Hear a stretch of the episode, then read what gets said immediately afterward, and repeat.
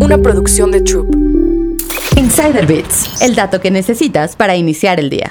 La inflación ha hecho que muchos mexicanos nos preguntamos, ¿por qué no me alcanza al momento de pagar? Y no hablamos solo de lujos que pueden aplazarse, sino de compras básicas como comida, productos de higiene personal, servicios, la renta o el transporte. Seguramente, en reuniones o con tus seres queridos, alguien ha mencionado que su sueldo no le rinde para nada, y tristemente, esta es una aseveración real. 6 de cada 10 mexicanos reciben el mismo salario desde hace años, sin incrementos por la inflación. Además, 5% de los colaboradores siguen percibiendo un sueldo recortado desde la pandemia, de acuerdo con cifras del sitio especializado en empleos OCC Mundial. Por otra parte, solo uno de cada 10 trabajadores en México asegura que su empresa ha implementado programas para apoyar como vales de despensa, bonos, esquemas híbridos o convenios con algún prestador de servicios. Esto revela las dificultades que todavía tienen muchas empresas para salir adelante tras tres años de una economía retadora, pero también la presión que consciente o inconscientemente están poniendo sobre su talento. Para dimensionarlo, actualmente la canasta básica está conformada por 40 productos. Solo 16 de cada 100 personas podrían comprar todos los artículos con su salario. 32% podría consumir entre una cuarta parte y la mitad de las cosas. Y el 52 restante solo puede solventar la adquisición de 10 artículos o menos. Ante esta realidad, los trabajadores han tenido que reducir sus compras y priorizar el consumo básico de su familia, quitar